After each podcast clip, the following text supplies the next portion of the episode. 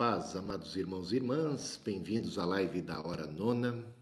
Hoje, dando continuidade ao estudo do livro do Apocalipse, Apocalipse 2, capítulo 2. Hoje vamos começar o estudo das cartas, né, que foram endereçadas a sete igrejas. Falamos ontem que sete aqui são de fato sete igrejas, mas elas estão aqui em número sete a propósito, escolhidas a dedo pelo apóstolo João ou por nosso Senhor Jesus Cristo, para também representarem a totalidade das igrejas que abarcam as igrejas daquele período e de todos os períodos. A gente vai ver que a mensagem do Apocalipse é relevante para nós aqui e agora, assim como foi para eles lá e então e tem sido ao longo de toda a história da igreja. Portanto, ele é um livro que transcende ao tempo,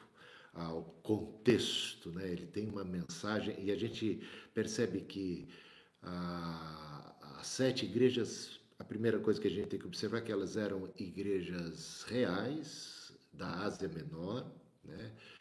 e, e que elas tinham problemas reais, de cristãos reais, de pessoas simples, eh, na sua grande maioria, e foi escrita de modo que eles, cristãos daquele período, pudessem compreender a mensagem, tá? Muitas vezes através também do ensino e das explicações e das orientações aqui dos, do anjo ou dos anjos da igreja, pastores e líderes que teriam ali a incumbência de trocar em miúdos, de esclarecer qualquer dúvida, qualquer ponto, como a gente está fazendo aqui neste momento. Então, essas pessoas que foram os destinatários originais tinham todas as condições de compreender.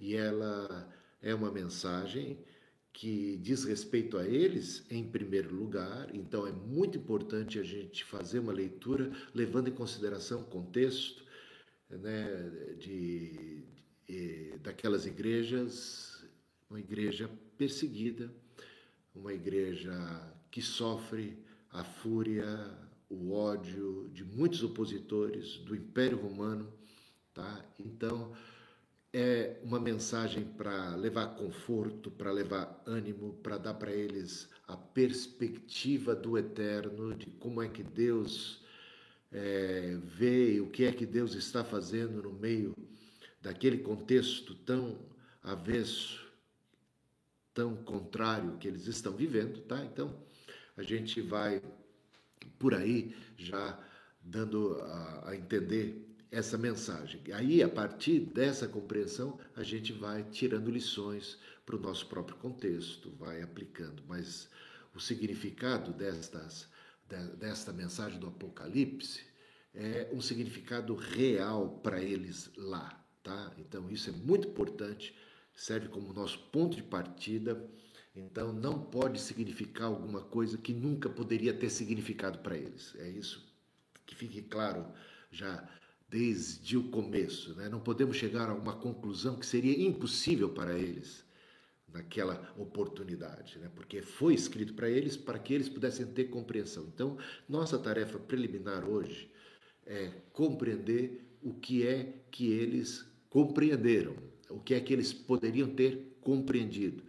E a gente viu que o Antigo Testamento serve de base para a compreensão, tanto porque para eles era também as escrituras sagradas que eles tinham em mãos e também continuam sendo escrituras sagradas para nós. Né? E a gente ainda tem a vantagem de ter os evangelhos e as epístolas, que são ferramentas preciosíssimas para a compreensão de temas escatológicos. Tá?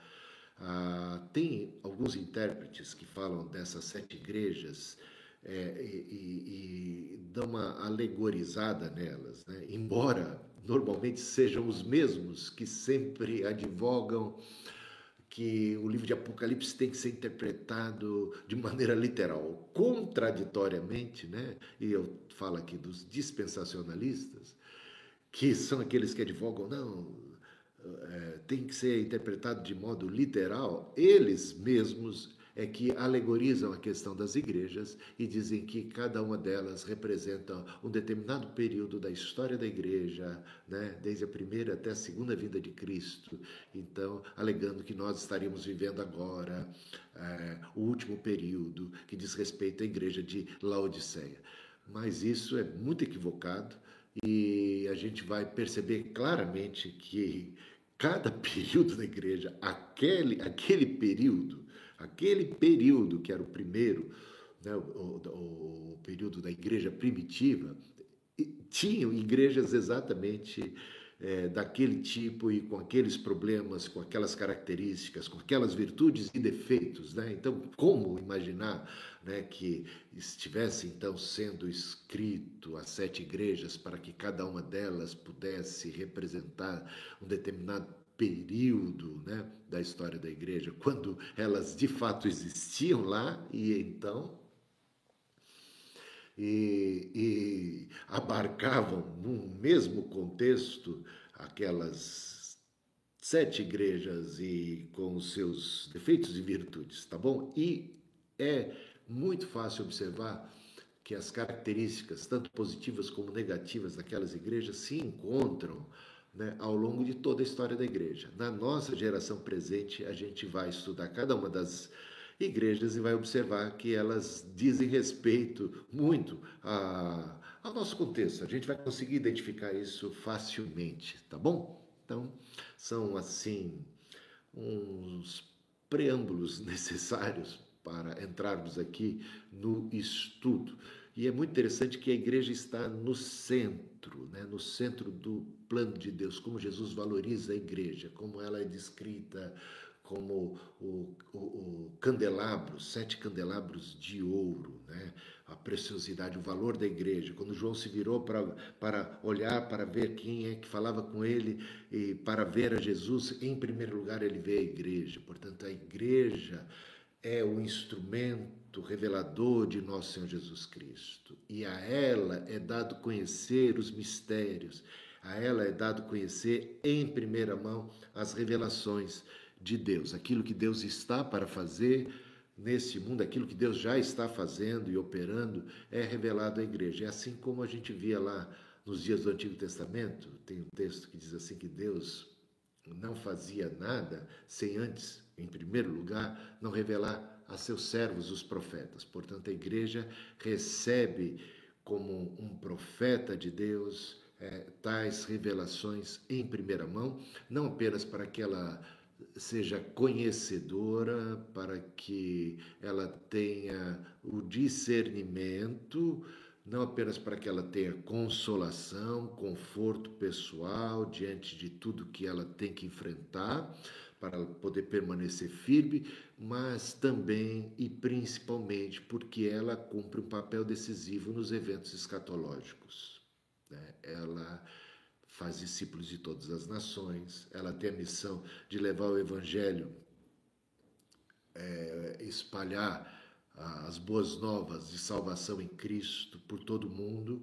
A gente vê que a igreja é vitoriosa, ela já é retratada aqui no livro de Apocalipse como uma igreja é, que foi bem sucedida na sua missão de fazer discípulos de todos os povos, tribos, línguas e nações. Hein?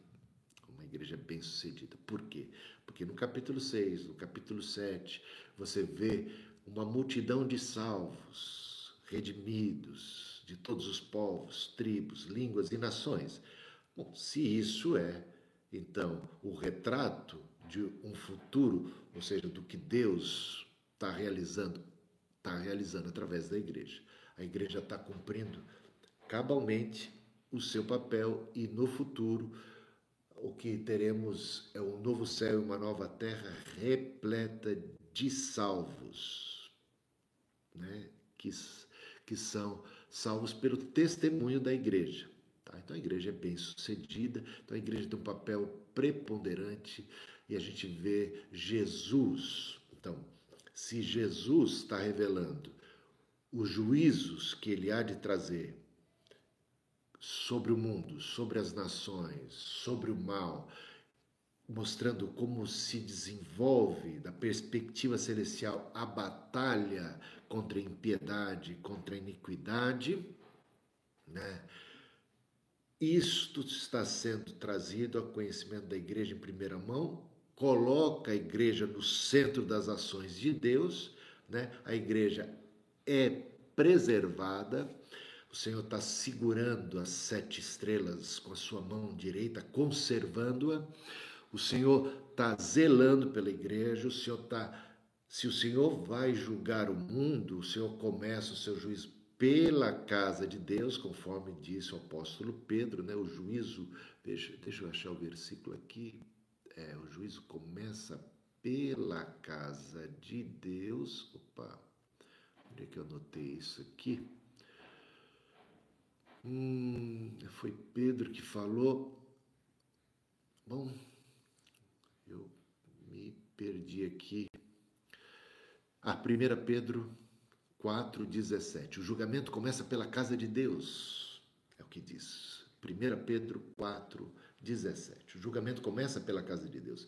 Então, o livro de Apocalipse é um livro que fala do juízo final e que fala de diversos juízos preliminares, que fala da guerra de Deus contra as hostes da impiedade, da malignidade.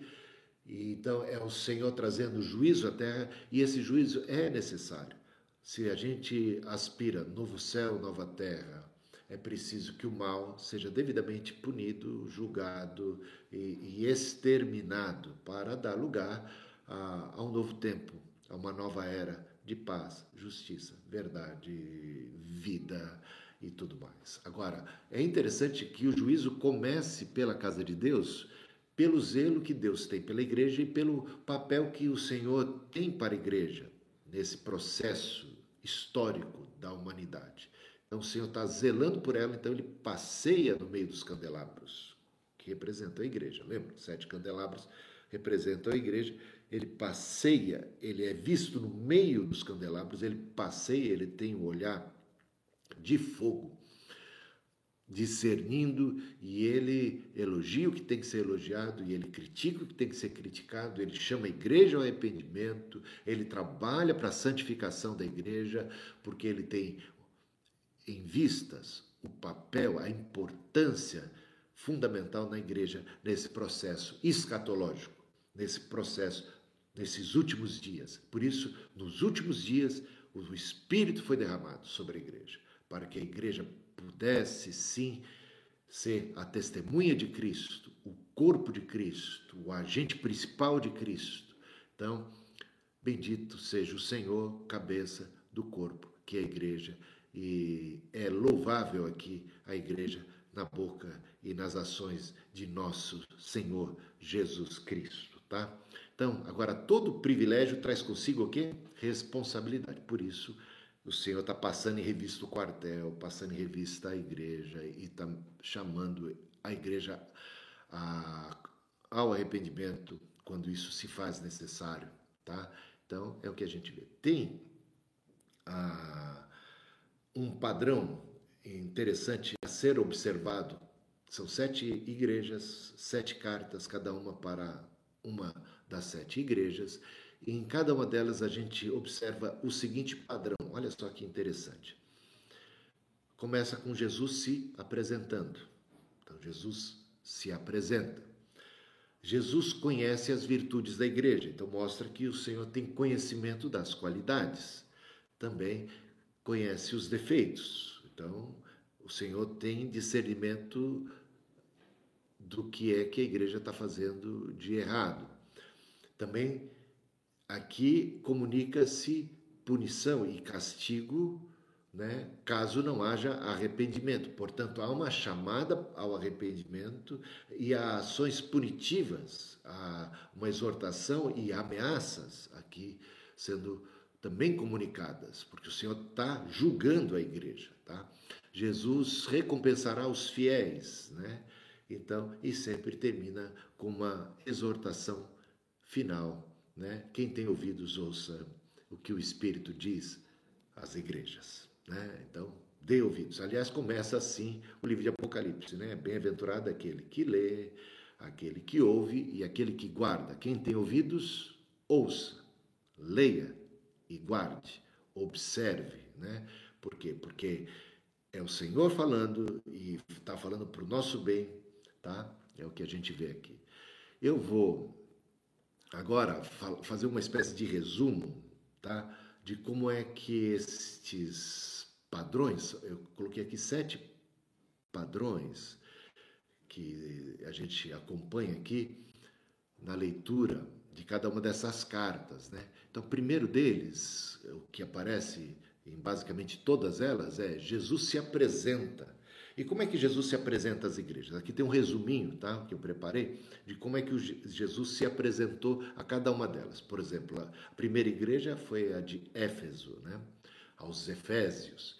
Então, a Éfeso, ele se apresenta como aquele que tem as sete estrelas em sua mão direita e anda entre os candelabros. Veja aí o versículo 1 do capítulo 2. Né? A Esmirna, como o primeiro e último, como aquele que morreu e tornou a viver. Isso trazendo muita esperança para uma igreja que estava sendo muito perseguida, que era a igreja em Esmirna. A Pérgamo, como aquele que tem a espada afiada de dois gumes. Capítulo 2, versículo 12.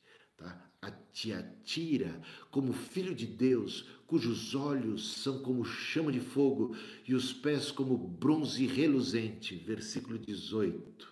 Tá? Que a gente vê lá, capítulo 1, versículo 18, e a gente vê aqui uma reprodução né, desse trecho ah, da, que, da descrição do Cristo, né, como Cristo se apresentou já no capítulo 1. Aqui temos uma, uma recapitulação de um determinado aspecto né, da pessoa ah, da gloriosa pessoa de nosso Senhor Jesus Cristo. A Sardes, como aquele que tem os sete Espíritos de Deus e as sete estrelas em suas mãos. Capítulo 3, versículo 1. A Filadélfia, como aquele que é santo e verdadeiro e que tem a chave de Davi.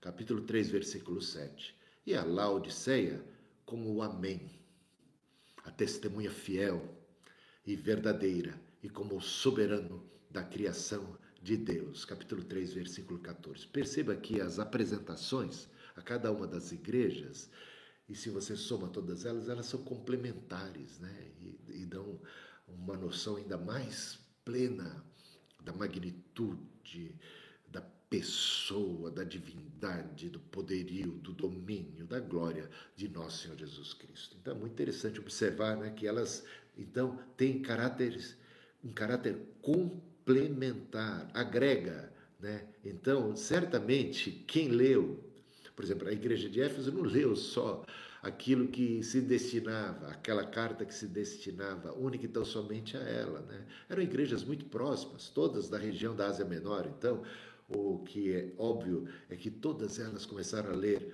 o que o Senhor falou para as outras e começar a falar, opa, isso aqui também nos diz respeito, sabe? E aí aprendemos aqui lições com aquilo que o Senhor falou à outra igreja. Eles também estavam aprendendo ao lerem cartas endereçadas a outras igrejas, assim como nós estamos aqui aprendendo agora, né? Então essas apresentações revelam ao nosso Senhor Jesus Cristo, na sua glória e tudo mais. Jesus conhece as virtudes da igreja. Então mostra a sua onisciência, aquele olhar aguçado, seu discernimento de todas as coisas, e ele passeia no meio dos candelabros. Essa noção da presença de Deus, que a gente vai falar quando tratar da primeira carta, a carta uh, de nosso Senhor Jesus Cristo, a igreja de Éfeso, o Senhor é visto no meio dos candelabros, assim como já foi visto no no capítulo 1, passeando, andando de maneira ativa e olhando e observando. Então, você tem consciência da presença de Cristo, de Deus, aqui e agora? Ou uma visão apenas transcendente? O Senhor lá, num lugar distante, altíssimo, elevado. O Senhor disse: Eis que estarei convosco todos os dias. Ele está presente aqui, passeando no meio dos candelabros. Você já parou para pensar num culto que tem a presença do Senhor ali, ó, de olho em tudo? De olho em tudo. Lembra de Jesus, de olho até como é que as pessoas ofertavam? Com que coração ofertavam? Com que atitude? Como o Senhor ele discerne aquilo que vai além da aparência, porque aparentemente a viúva pobre é a que deu menos, mas aos olhos do Senhor foi a que deu mais. Por quê? Por causa do significado, por causa do amor, por causa do tudo que ali estava colocado, uma consagração muito plena dela. Então o Senhor discerne essas coisas. Então o nosso louvor, se tem a consciência da presença de Deus e adorar a Deus de fato é adorá-lo em espírito e em verdade, nesse discernimento de sua presença, nosso comportamento, nossa atitude na vida, o Senhor passeia no meio dos candelabros, não apenas no momento do culto. O Senhor está conosco e nos acompanha na nossa jornada, na nossa ah, caminhada, sabe tudo que pensamos, discerne tudo a nosso respeito. Então a palavra nem chegou à nossa boca, o Senhor já sabe. Então ele conhece e é interessante que ele começa aqui observando, olha, olha a cortesia de Jesus, né? Ele chega em primeiro lugar tecendo elogios daquilo que ele observou. A gente aprende isso na vida, né? Se a gente vai criticar alguém, devemos né, preparar o caminho até com elogios, reconhecer, mostrando que nós não somos adversário das pessoas, que nós não queremos mal às pessoas, que nós não estamos ali para destruir a sua reputação, para vê-la esmagada debaixo de nossas críticas. Temos algumas observações para fazer começamos, tem até aquela regra, né, de ouro, né? Fala umas duas, os dois elogios para cada crítica, pelo menos, alguma coisa assim, né? Para você amenizar, para dar a entender que a sua fala é uma fala em amor, né? Fala a verdade, mas fala em amor. Então, ah, aqui temos o nosso Senhor Jesus Cristo observando tudo, já viu um montão de coisa, tá? Mas ele começa tecendo elogios à igreja. Então, portanto, Jesus conhece pessoalmente a igreja. Ele conhece as circunstâncias adversas, ele destaca as virtudes das, das igrejas, tais como, a gente vai ver aqui, ó, as boas obras, capítulo 2, versículo 2 e 19, ele chama, olha, vi as boas obras de duas igrejas aqui em destaque. O amor,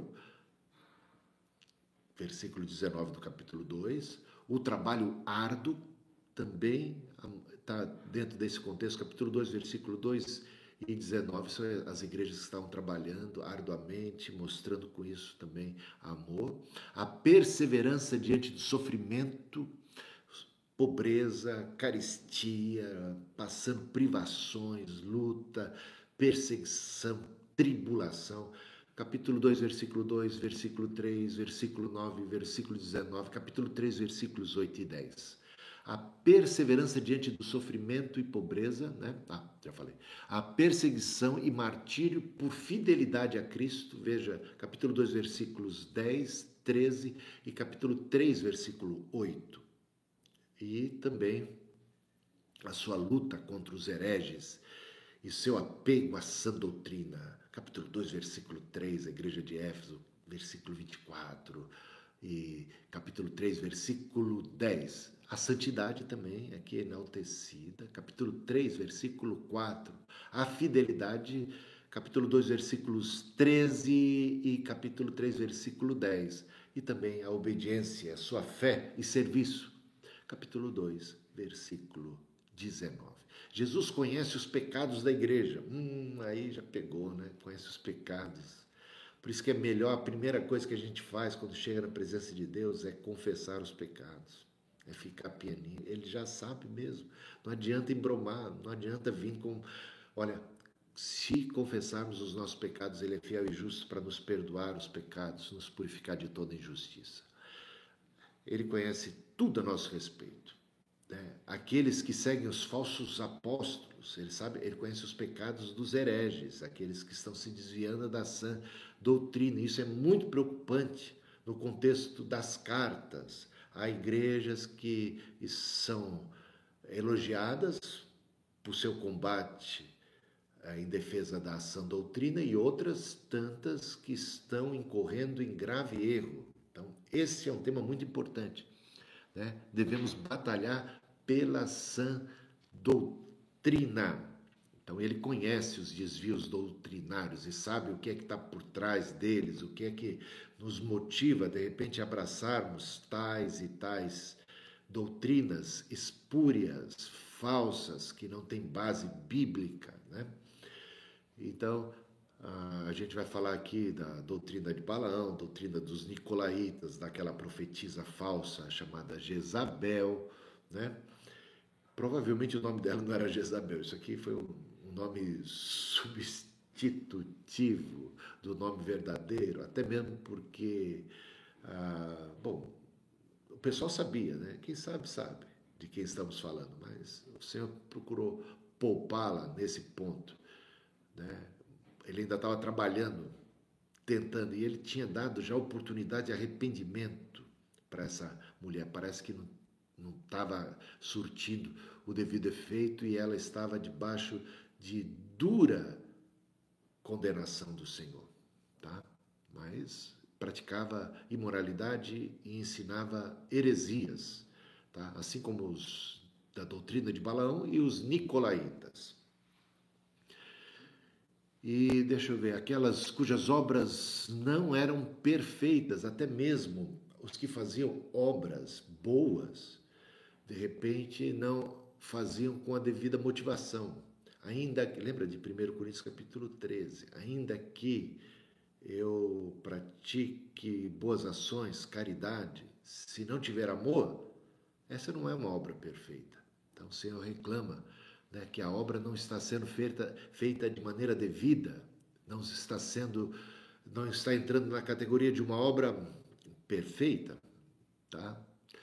E, e outros pecados mais e alguns que eram orgulhosos. Ele ataca aqui o orgulho espiritual, se achavam espirituais, mas de fato eram miseráveis, pobres, cegos dos igreja de Laodiceia, né? capítulo 3, versículo 17. E, de modo que envergonhava o santo e bendito nome de Jesus. E Jesus, uma quarta característica que a gente vê nessas cartas são as advertências, mostrando as consequências do pecado. Né? Então, o Senhor sempre advertiu: olha, não comas dessa árvore, porque se comerdes, certamente morrerás. O Senhor faz tal advertência para o nosso bem, para nossa proteção. Né? Jesus não admite pecado no mundo, muito menos na sua igreja. Ele está vindo para julgar o mundo por causa dos seus pecados, da sua impiedade, e sem santificação ninguém verá o Senhor. O Senhor está santificando a sua igreja. O Senhor está puxando a orelha. Né? Ele, num ato de misericórdia, ele está advertindo, ele está conclamando arrependimento, ele está apontando os defeitos, ele está conclamando a uma postura e vai comunicar as consequências caso não haja um arrependimento. Tá? E isso não é para o nosso mal, é simplesmente para que a gente não venha a cair no precipício. Se nós estamos cegamente rumando para o precipício e alguém vem e grita: Olha, não continue nessa direção, porque se vocês continuarem, vocês vão acabar se perdendo, vocês vão acabar se machucando, vocês vão acabar morrendo, caindo no precipício. Quem faz tal advertência está do nosso lado ou está contra nós? Está entendendo? É o que o Senhor está fazendo. Ele está fazendo uma advertência porque está do nosso lado, porque quer o nosso bem, porque não quer a nossa condenação, porque não quer a nossa perdição. Então, é um ato de misericórdia, despertando, apontando as consequências. Os crentes devem se arrepender, senão, então aqui as condicionais, né? Isso nos faz lembrar ah, de quando os dez mandamentos, as tábuas da lei, a lei mosaica foi apresentada, né? a lei de Deus, através de Moisés, foi apresentada ao povo, o Senhor, por boca do profeta Moisés, disse ao povo: Veja que eu coloco diante de vocês dois caminhos. Se vocês procederem de maneira adequada, em obediência à lei, a consequência vai ser positiva. O futuro de vocês vai ser esse, esse, esse. Se não, caso contrário, venham a quebrar a lei, vocês também vão quebrar a cara. E as consequências vão ser outras. Coloco diante de vocês dois caminhos. O caminho da obediência levará a esse resultado, o da desobediência àquele outro. Tá? É algo muito parecido aqui. O Senhor conclamando o povo ao arrependimento, se não, as consequências drásticas acabariam acontecendo, ainda que não fosse esse o desejo de Deus para a vida de nenhum deles. Né? Assim como não o era nos dias do Antigo Testamento. E o povo de Israel, infelizmente, na sua grande maioria, foi rebelde e acabou é, sofrendo graves consequências dos seus atos de rebelião. Tá? Então vamos lá. Olha só. Os crentes devem se arrepender, senão terão seu candelabro removido. Capítulo 2, versículo 5. Candelabro removido, eu garanto para você que não é coisa boa. Ou seja, sua luz será apagada e não terão direito a comer do fruto da árvore da vida, o que implica em morte, condenação. A única esperança do ser humano é ter, por meio de Cristo, acesso ao pão vivo que desceu do céu. Ele é a árvore da vida. Né? Ele é verdadeiro alimento. É nele que temos a vida eterna. Imagina, de repente, estando nele, perder o direito, perder o acesso, ter o candelabro removido. Aqui fala do perigo da apostasia, do perigo da apostasia. Ou seja, sua luz será apagada e não terá direito de comer do fruto da árvore da vida que está destinada somente aos vencedores. Capítulo 2, versículo 7.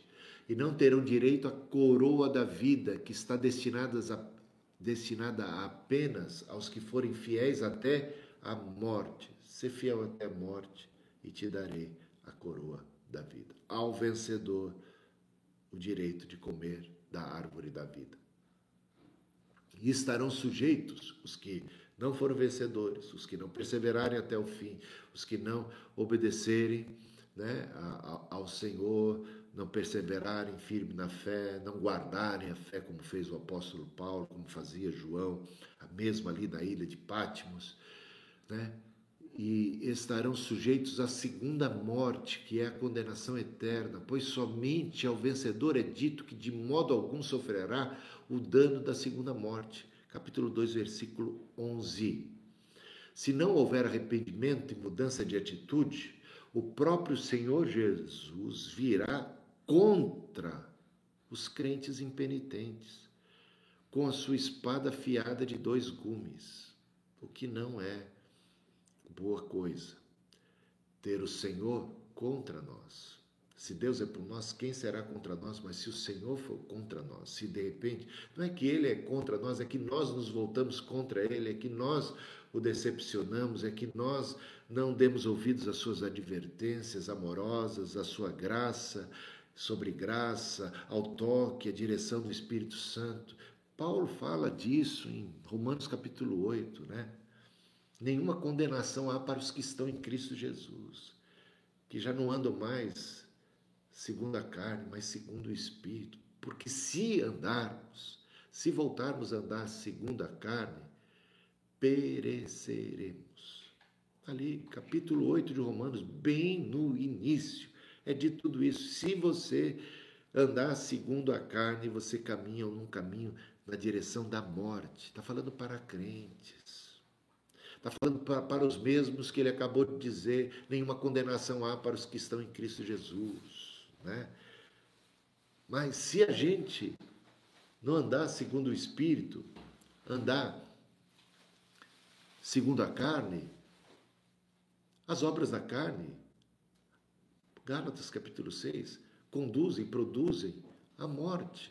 Portanto, nós nascemos do Espírito Santo, pelo Espírito Santo, e como crentes devemos andar em obediência, em harmonia, sendo guiados pelo Espírito Santo. Se não, o caminho da carne é um caminho que leva à perdição.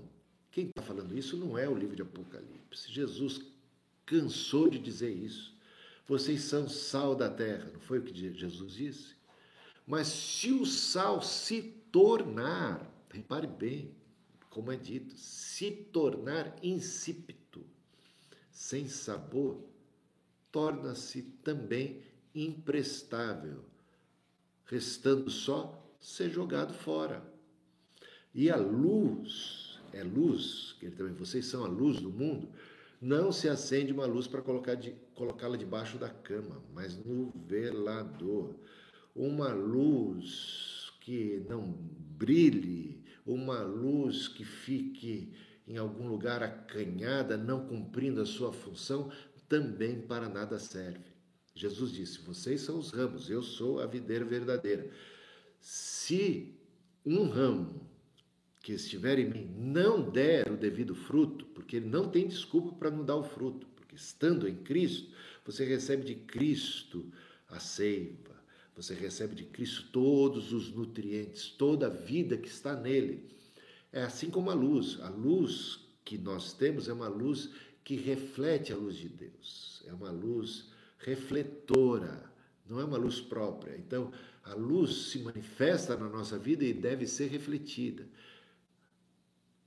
o ramo, estando em Cristo, deve produzir o devido fruto. Se não produz, torna-se imprestável, assim como o sal, que se tornou insípido. Portanto, não restando outra coisa a fazer a não ser ser cortado, lançado fora.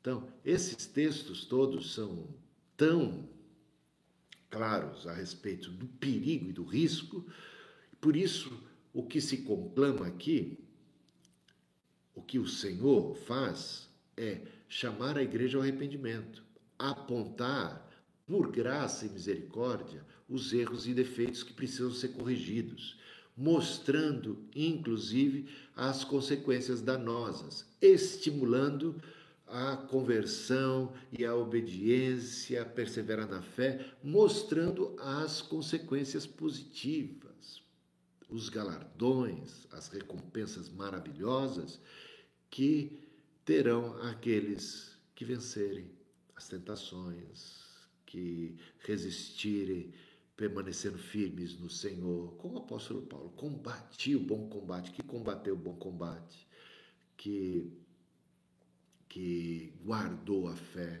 Esse tem o que? A expectativa da coroa. Né?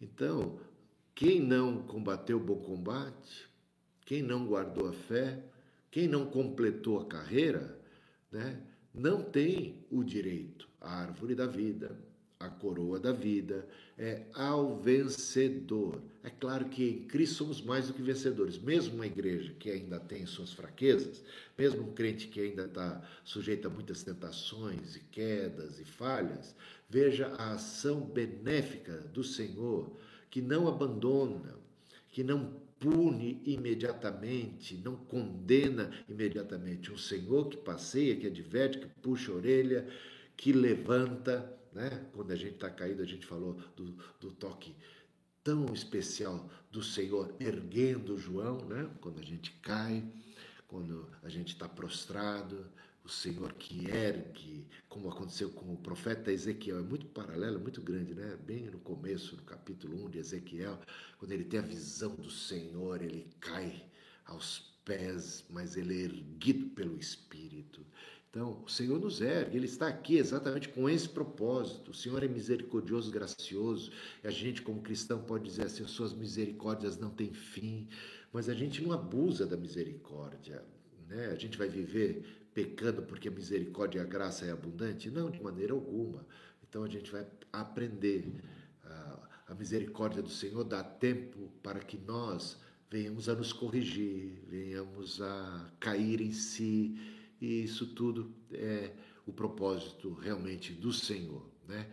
Então, veja aqui, se não houver arrependimento e mudança de atitude, o próprio Senhor virá contra os impenitentes com a sua espada afiada de dois gumes. Capítulo 2, versículo 16. Pois Jesus retribuirá a cada um segundo as suas próprias obras. Capítulo 2, versículo 23. Está falando a igreja. Né? É uma advertência muito séria.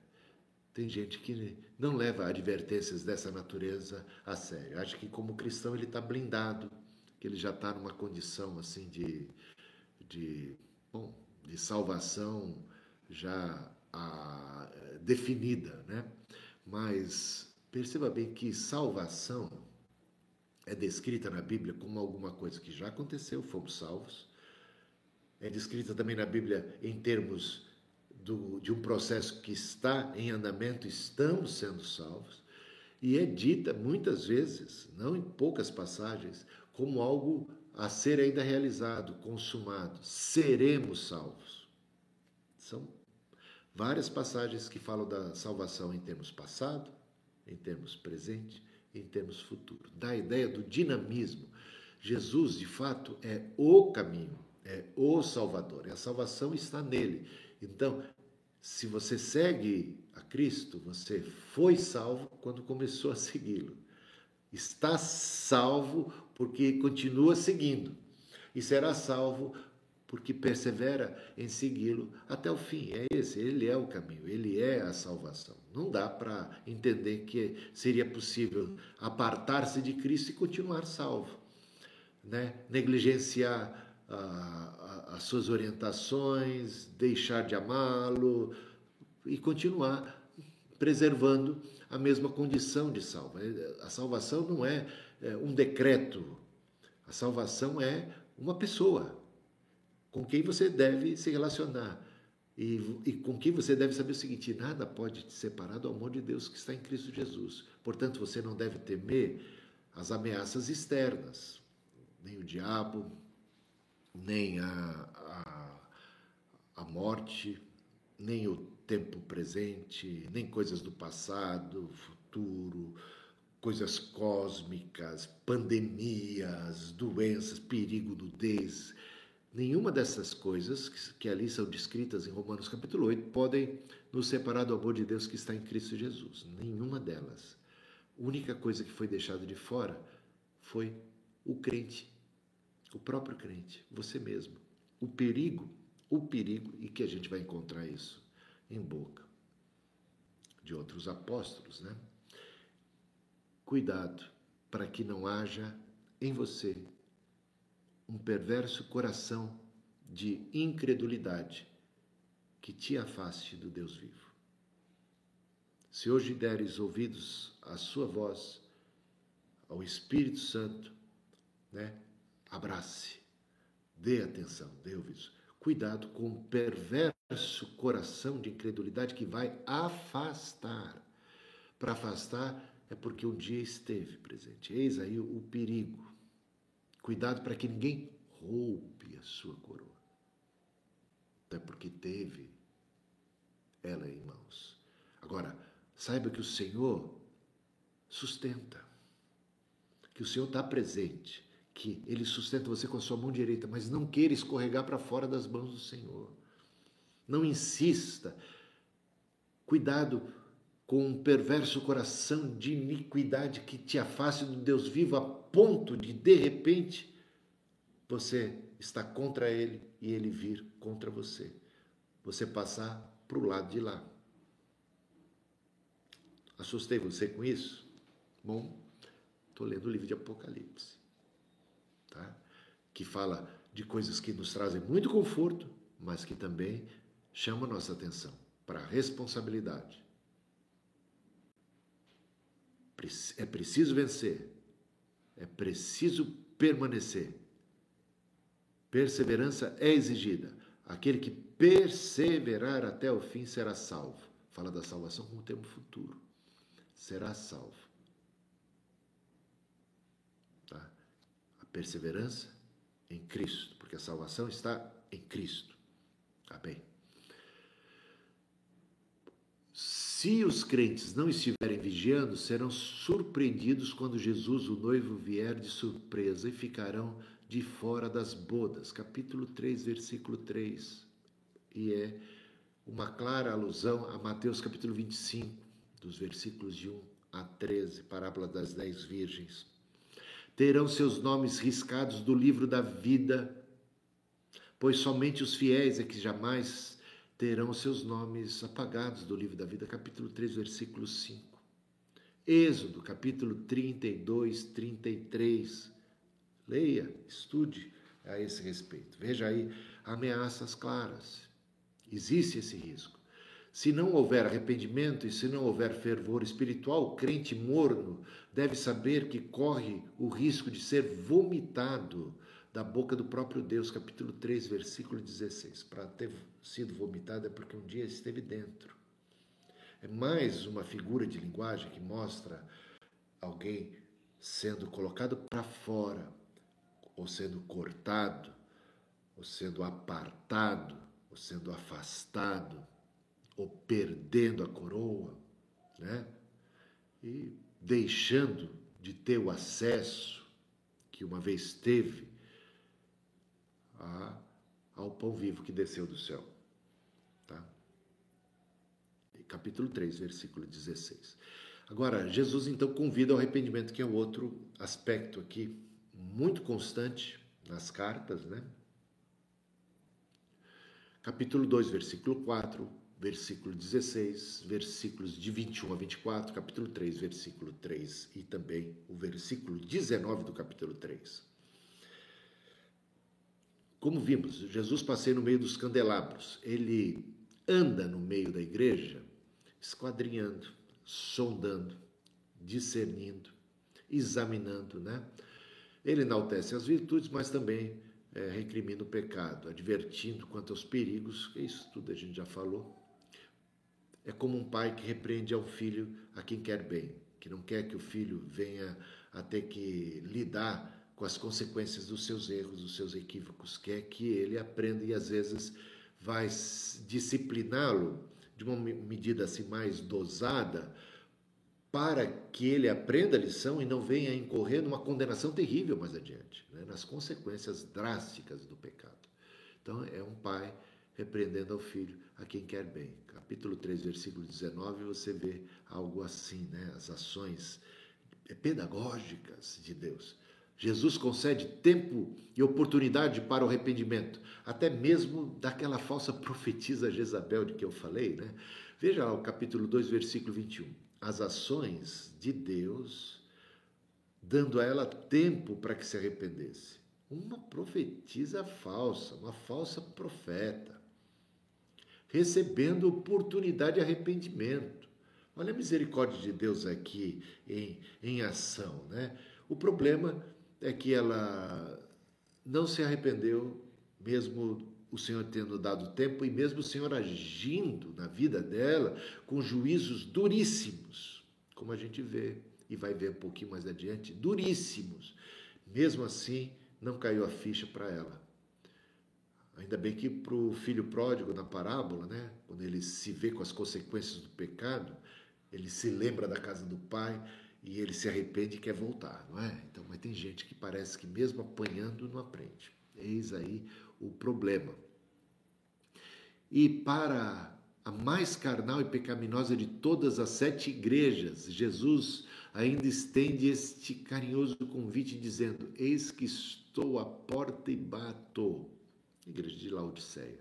Se alguém ouvir a voz e abrir a porta, entrarei e cearei com ele e ele comigo. Capítulo 3, versículo 20. Jesus está à porta batendo né? querendo entrar numa igreja que tem colocado Jesus para fora. Ai, ai. Pense numa igreja que deixa Jesus de fora, que está tão plena em si mesma, tão arrogante, tão cheia de.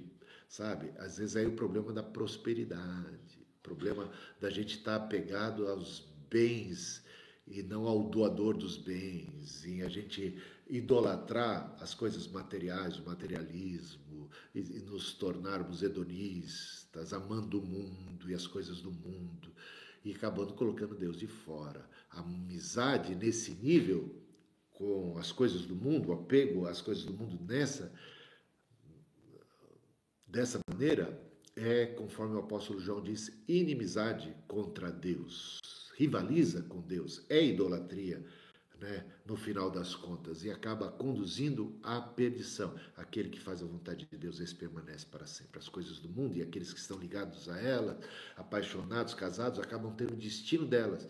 É o que aconteceu com a mulher de Ló, que, tendo recebido a salvação, olhou para trás, pelo apego que tinha a Sodoma e Gomorra, e acabou tornando-se uma estátua de sal tendo um destino semelhante ao destino de perdição das cidades de Sodoma e Gomorra. Então, não ameis o mundo, não se apegue, porque senão a consequência será danosa. Mas aquele que faz a vontade de Deus permanece para sempre. É o que diz o apóstolo João nesse texto. Então, Jesus está batendo porque a igreja ficou do, colocou ele de lado de fora. Agora, é interessante que Jesus não arromba a porta, ele não age de modo coercivo, não tem mandatos, mandado, mandado de busca, assim, naquela medida coercitiva, que verga a liberdade humana, o arbítrio humano. Não, o Senhor está à porta e bate. Ele bate. Quem abrir a porta? Se você quiser vir após mim, quem quiser vir após mim. Então, é assim que o Senhor convida. Vinde a mim, todos vós. É um convite extensivo a todos. Vinde a mim. Mas ao mesmo tempo, lembre-se que estes que vieram a ele, no caso os doze, certa vez vão ouvir Jesus e vocês não querem ir embora, porque você não é obrigado a ficar. E sabemos que um deles acaba indo embora, que é, infelizmente, o caso de Judas Iscariotes. Né? Uma multidão o segue, uma multidão o abandona. Discípulos o seguem, mas um deles, mais, dentre os mais chegados, né, o, o Judas, acaba abandonando. Muitos, como Demas, como diz o apóstolo Paulo, amou o presente século e abandonou o caminho. Infelizmente, isso é mais comum do que a gente imagina, né? Talvez você imagine bastante, você tenha visto, como eu já vi, tanta apostasia, tanto esfriamento que leva a, a, a uma ruptura. Não é mais, a pessoa não é mais uma pessoa de fé, é uma pessoa que se perdeu completamente. E muitas vezes o seu último estado, como diz o apóstolo Pedro, Pedro torna-se pior do que aquele antes de sua própria conversão. O seu estado pós-apostasia é pior, é como a porca lavada, lavada, que voltou-se a revolver no lamaçal do pecado. O estado tenebroso. É como o cão que voltou a comer o seu vômito. É isso que Pedro com assim, com todas as letras, descreve a condição do apóstata. Apostasia mesmo. Foi lavado, mas voltou para o lamaçal. Sete vezes pior fica o seu estado, né? Depois da apostasia. Jesus não arromba, ele, ele é educado, ele quem quiser, é um relacionamento de amor, ele cativa pela via do amor, nem por força nem por violência, mas pelo meu espírito, diz o Senhor. Né? E o espírito age como uma pomba. O espírito trabalha convencendo o homem do pecado, da justiça e do juízo, mas tem tanta gente que resiste à ação do Espírito Santo. Se hoje ouvirdes a sua voz, não resistais à ação do Espírito Santo. O apóstolo, apóstolo não, o diácono Estevão, no seu discurso, ali, quando as pessoas estão diante dele com pedras na mão, ele diz assim: vocês, falando da comunidade judaica de um modo geral, né, sempre resistem ao Espírito Santo. Jesus chorou sobre Jerusalém e disse: ah, Jerusalém, Jerusalém, que matas os profetas e apedrejas tantos quantos te são enviados. Quantas vezes eu quis, como a galinha para seu, seus pintinhos, eu quis salvar vocês, mas vocês não quiseram. Ele quis, mas eles não quiseram. Ele quis, mas eles não quiseram. Mais uma vez, Jesus quis salvar. problema não foi falta de vontade, não foi falta da ação de Deus, foi que eles não quiseram. Leia Isaías capítulo 5 e veja a parábola ali, né, tão clara do Senhor, da vinha, dizendo assim: me digam o que mais eu poderia ter feito em favor dessa vinha para que ela produzisse bons frutos. Será que eu deixei de fazer alguma coisa? Fiz tudo que estava ao meu alcance. Alguém pode me acusar de não ter feito, de ter esquecido de fazer alguma coisa em favor dela para que ela produzisse bons frutos? Veja, Isaías capítulo 5. E a conclusão do Senhor é: fiz tudo, mas eles, mesmo assim, não produziram os frutos devidos. Razão porque são cortados, são rejeitados. Está lá. Meus irmãos, está lá Isaías capítulo 5. Veja, tudo num contexto, Antigo e Novo Testamento, ensinando a mesma verdade.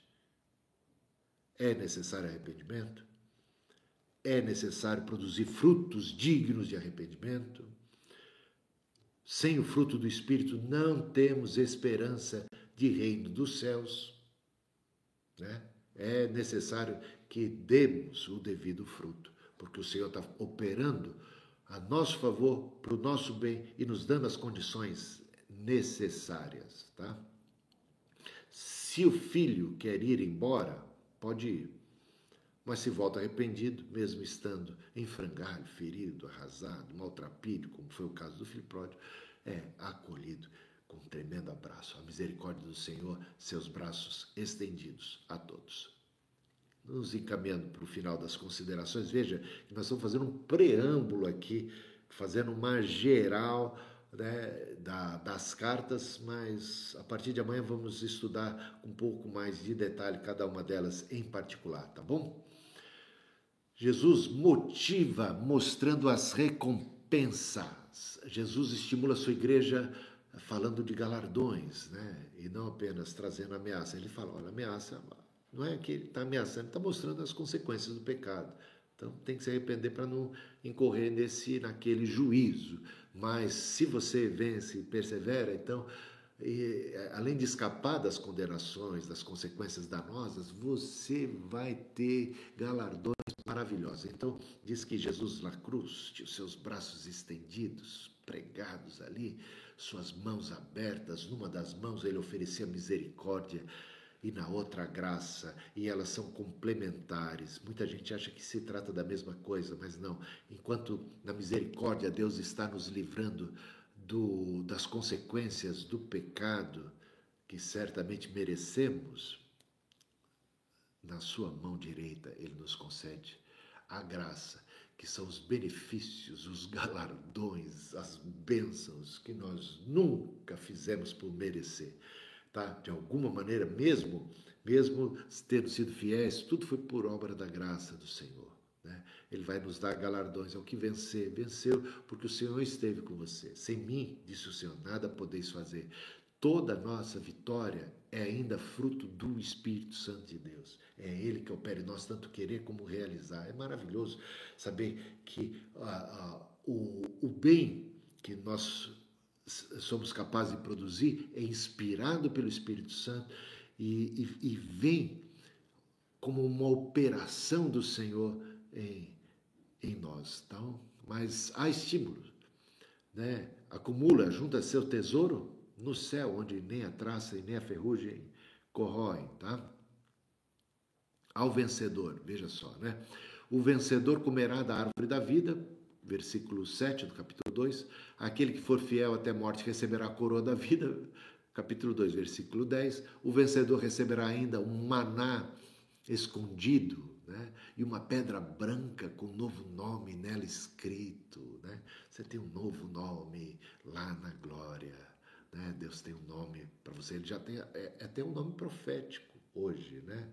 Talvez você não saiba, mas tem a ver com a razão de ser da sua existência, talvez com a sua missão aqui na Terra. E o fato é que quando a gente chega lá, ele já tem um nome para nós, né? Vamos ser nomeados por Deus. Então, tudo uma figura de linguagem aqui sendo usada, muito linda, um maná escondido, guardado. As sete chaves é só seu. Isso aqui é um presente, presente da vida, a vida eterna que eu tenho para você, né? Porque Deus amou o mundo de tal maneira que deu seu filho unigênito, a vida, o maná, a árvore da vida, o fruto. Né? Você vai comer desse fruto e vai viver para sempre. Então, são figuras de linguagem de, de um cuidado, de um amor. Versículo 17 aqui. O que vencer e for obediente até o fim receberá autoridade sobre as nações e receberá a estrela da manhã. Né? A figura de linguagem. Né? Nós já estamos assentados juntamente com Cristo acima de todo principado potestade, reis, soberanos, é, domínios espirituais, humanos. Podemos dizer até como Jesus diante de Pilatos: nenhum poder você teria sobre mim se do alto não te fosse concedido. Fazer como Mesaque, Sadraque e Abednego, né? que estão debaixo do rei, mas que, que falam como reis. Né?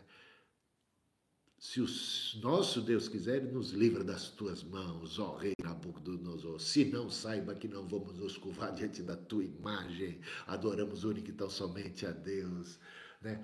Se vivemos para o Senhor, vivemos. Se morremos para o Senhor, morremos. Quer pois vivamos ou morramos, somos do Senhor. É, é tremenda essa convicção de que, é, através da oração, e a gente vai ver aqui um pouco mais adiante, como os cristãos reinam através da oração e como as suas orações sobem ao trono da glória de Deus como um incenso preciosíssimo em taças de ouro que conservam esse incenso que sobe como um aroma suave diante de Deus e que desencadeia uma série de ações divinas e há uma conexão Aquilo que ligardes na terra será ligado no céu. Dou autoridade para vocês pisarem na cabeça da serpente, para pisarem em toda a obra do mal, escorpiões, tudo aquilo que simboliza o veneno do mal e do pecado e da, da iniquidade, dos ídolos, dos Exus, caveira, do que,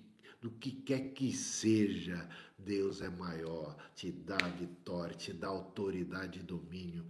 E hoje o cristão já tem, quanto mais no porvir, né? Se hoje a gente já vê isso como uma realidade, ainda que, digamos, uma dimensão é, ainda temporal, a plenitude disso ainda está por vir. E a gente vê já os mártires, as almas dos decapitados, dos mártires da glória, reinando, sentadas em tronos e reinando com Cristo, sendo consoladas lá no céu. Então, ah, é, é tremendo tudo isso. Então, os vencedores não contaminarão as suas vestes, andarão com Jesus vestidos de branco, pois são dignos e por isso mesmo jamais terão seus nomes apagados do livro da vida, mas serão reconhecidos diante do Pai Celeste. Capítulo 3, versículos 4 e 5. O vencedor servirá perpetuamente em posição privilegiada como coluna no santuário de Deus e receberá em si a sua inscrição, a inscrição do nome de Deus, do Senhor Jesus Cristo e da sua santa da cidade celestial. Capítulo 3, versículo 12. Olha que promessa, hein? E por fim, o vencedor receberá o direito de sentar-se juntamente com Cristo no seu trono. Aí é demais, né? Sentar com Cristo no trono. A gente sabe que Jesus, quando subiu ao céu, sentou-se à destra do trono da majestade. Ele é visto em Apocalipse sentado no meio do trono. E agora é dito que nós nos sentaremos com ele no seu trono. Como? Quem? Nós? Eu? Você? Por quê? Como assim? Isso já é demais para a cabeça, ainda mais mesmo para quem tem uma cabeça tão grande como a minha. Isso é demais para a cabeça. É muito. O que é que o Senhor tem para nós? Nos deu o poder de sermos feitos filhos de Deus, herdeiros de Deus, co-herdeiros juntamente com Cristo, filho, filho, príncipe a nós, seres humanos. Deu-nos o poder de sermos feitos filhos de Deus, na acepção da palavra, para que Cristo seja o primogênito dentre muitos irmãos. Restaurados seremos a imagem e semelhança dele e pertenceremos à sua família e estaremos reinando juntamente com ele. Ele nos constituiu reino. Opa, estamos de volta ao capítulo 1 de Apocalipse. Reino. Reis e sacerdotes de nosso Senhor, partilhando das suas funções de governador, de rei e de sacerdote, profeta, tudo mais. Que participação, que, que privilégio tremendo é esse, né? Direito de sentar-se juntamente com Cristo no seu trono, assim como Jesus venceu e recebeu o direito de sentar-se no trono do Pai. Apocalipse capítulo 3, versículo 21, confira lá. Coroa da vitória é a promessa garantida aos que combateram bom combate, completaram a carreira e guardaram a fé, segundo Timóteo 4:7 que eu já citei hoje. Somos assim estimulados a desenvolver a nossa salvação com temor e tremor e também a nos empenharmos para confirmar a nossa eleição, sabendo que é dessa forma que estaremos ricamente providos para entrar no reino eterno de nosso Senhor Jesus Cristo, nosso Senhor e Salvador. Leia 2 Pedro capítulo 1, principalmente os versículos de 10 a 11, mas leia tudo e você vai ver como há um paralelo muito interessante. E por fim, então a sétima característica que é um padrão que a gente encontra em cada uma das cartas, é uma exortação final de nosso Senhor Jesus Cristo. No final de cada uma delas, Jesus dirige uma última exortação dizendo: isso ele disse para todas elas, sem nenhuma exceção. Aquele que tem ouvidos, ouça o que o Espírito diz às igrejas. Capítulo 2, versículo 7, versículo 11, versículo 17, versículo 29, capítulo 3, versículo 6, 13 e 22. Como também alertou o autor de Hebreus, hoje, se ouvirdes a sua voz, não endureçais o coração. Cuidado, irmãos, para que nenhum de vocês tenha coração perverso e incrédulo que a face do Deus vivo. Texto que eu citei no início, que está lá em Hebreus capítulo 3, versículos de 17 a 12.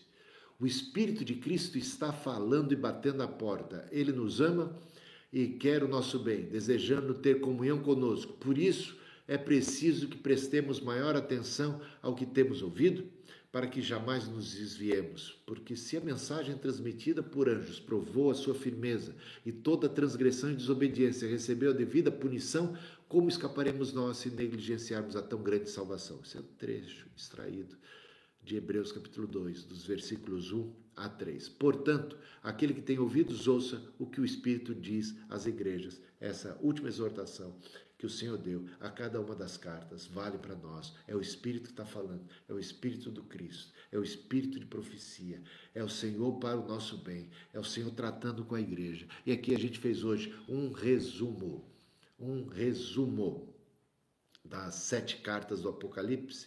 Amanhã vamos tratar com um pouco mais de detalhe cada uma delas, tá? E eu espero entre amanhã amanhã já é sexta, e segunda-feira, encerrar capítulos 2 e 3, e aí vamos entrar no capítulo 4, muito interessante. Aí a gente já entra numa outra pegada, aí vai, é o juízo de Deus, é como Deus está lidando com o mundo, e a gente vai ter uma visão o João vai subir, vai ver o céu aberto, vai subir, a gente vai ver, vai ficar muito interessante. Mas é bom a gente expandir um pouquinho mais, com detalhes, a mensagem das sete cartas, tá? Então, a partir de amanhã, vamos tratar de cada uma delas, tá? E eu acho que em duas aulas a gente consegue esgotar. Até segunda-feira a gente termina as sete cartas do Apocalipse. Então, e alguém me pediu para dar uma bibliografia, eu já recomendo um livro que está aí Está aí ah, escrito, eu escrevi já um livro que é um livro que é muito bom, está em português. Eu nem sabia que estava em português, eu tenho ele em inglês e estudo inglês, que dá um pouquinho mais de trabalho. Se soubesse que estava em português, facilitava a vida, né? Então eu tenho inglês, ele é inglês já há algum tempo e estudo e é maravilhoso. É um livro de quase 500 páginas é muito detalhado, é o melhor livro que eu conheço. Eu vou deixar aí também escrito, né, para o pessoal do, do Facebook, mas do YouTube eu já coloquei aí, tanto no comentário como no, o primeiro bate-papo aí. Você vai lá em cima e vai ver que tá. Se tem dúvidas, deixa para amanhã. A gente vai responder suas dúvidas a respeito das cartas. Pode ser capítulo 2 ou 3 de Apocalipse. Deus abençoe. Uma tarde, final de tarde abençoado para você, uma noite na presença do Senhor, revigorando aí, né? Um bom sono, revigorando as energias. Deus abençoe e guarde vocês todos. E até amanhã, se Deus quiser. Valeu, pessoal.